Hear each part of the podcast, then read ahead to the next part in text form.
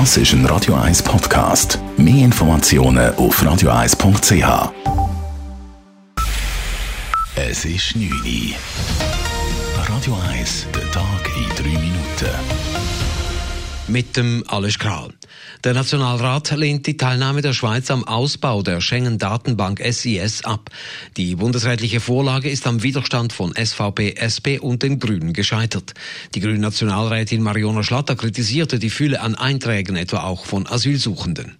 Das SIS ist ein mächtiges Datensammeltool und mit der Erweiterung der Möglichkeiten wird es noch mächtiger. Das SIS verfügt über Einträge von rund 75 Millionen Personen. Und nein, es handelt sich nicht ausschließlich um Daten krimineller oder Terrorverdächtiger, sondern beispielsweise auch um Daten von minderjährigen Flüchtlingen oder vermissten Personen.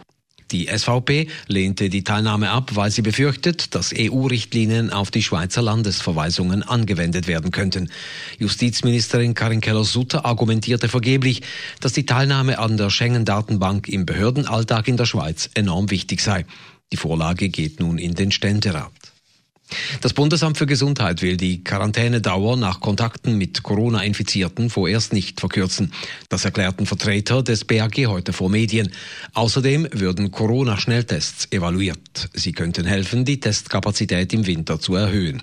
Bezüglich der Covid-App des Bundes mahnte Sang-Il Kim, Leiter Abteilung Digitale Transformation beim BAG, diese zu installieren, auch wenn sie kein Wunderheilmittel gegen Covid-19 sei. Aus unserer Sicht müssen wir unbedingt die Eindämmungsmaßnahmen verstärken und da kann die App eben helfen. Deswegen nochmal der Aufruf, installieren Sie sie lieber jetzt und aktivieren Sie sie und nicht erst später, wenn die Fallzahlen noch weiter steigen.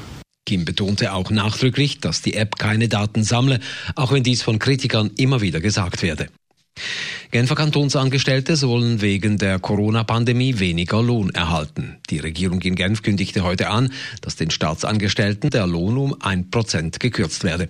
Es handelt sich um eine Art Solidaritätsbeitrag, da der Kanton im nächsten Jahr wegen Corona mit einem Defizit von einer halben Milliarde Franken rechnet. Österreich verschärft wegen den steigenden Corona-Zahlen die Schutzmaßnahmen. Ab Montag dürfen sich im Inneren höchstens noch zehn Personen an einer privaten Feier versammeln, gab Bundeskanzler Kurz heute bekannt. Außerdem wird die Maskenpflicht verschärft.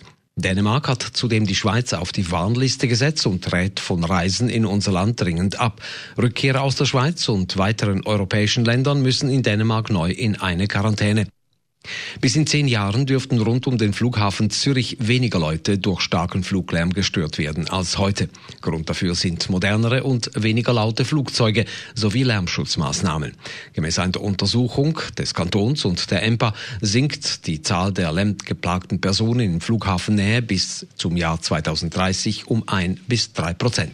Sollten die Flottenerneuerung und die Umsetzung der Schallschutzmaßnahmen rascher vonstatten gehen, könnte der Rückgang bis zu 14 Prozent betragen.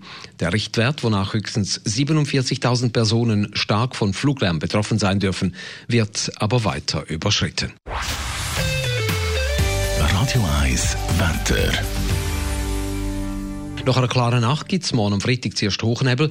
Der löst sich dann bis am Mittag größtenteils auf. Dann ist es wieder recht sonnig und sehr mild. Temperatur am Morgen um 13 bis 14 Grad, am Nachmittag bis 25 Grad. Das war der Tag in 3 Minuten.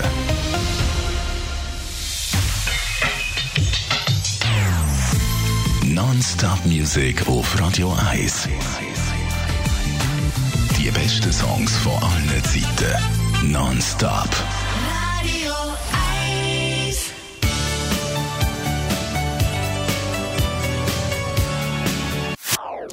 Das ist ein Radio 1 Podcast. Mehr Informationen auf radio1.ch.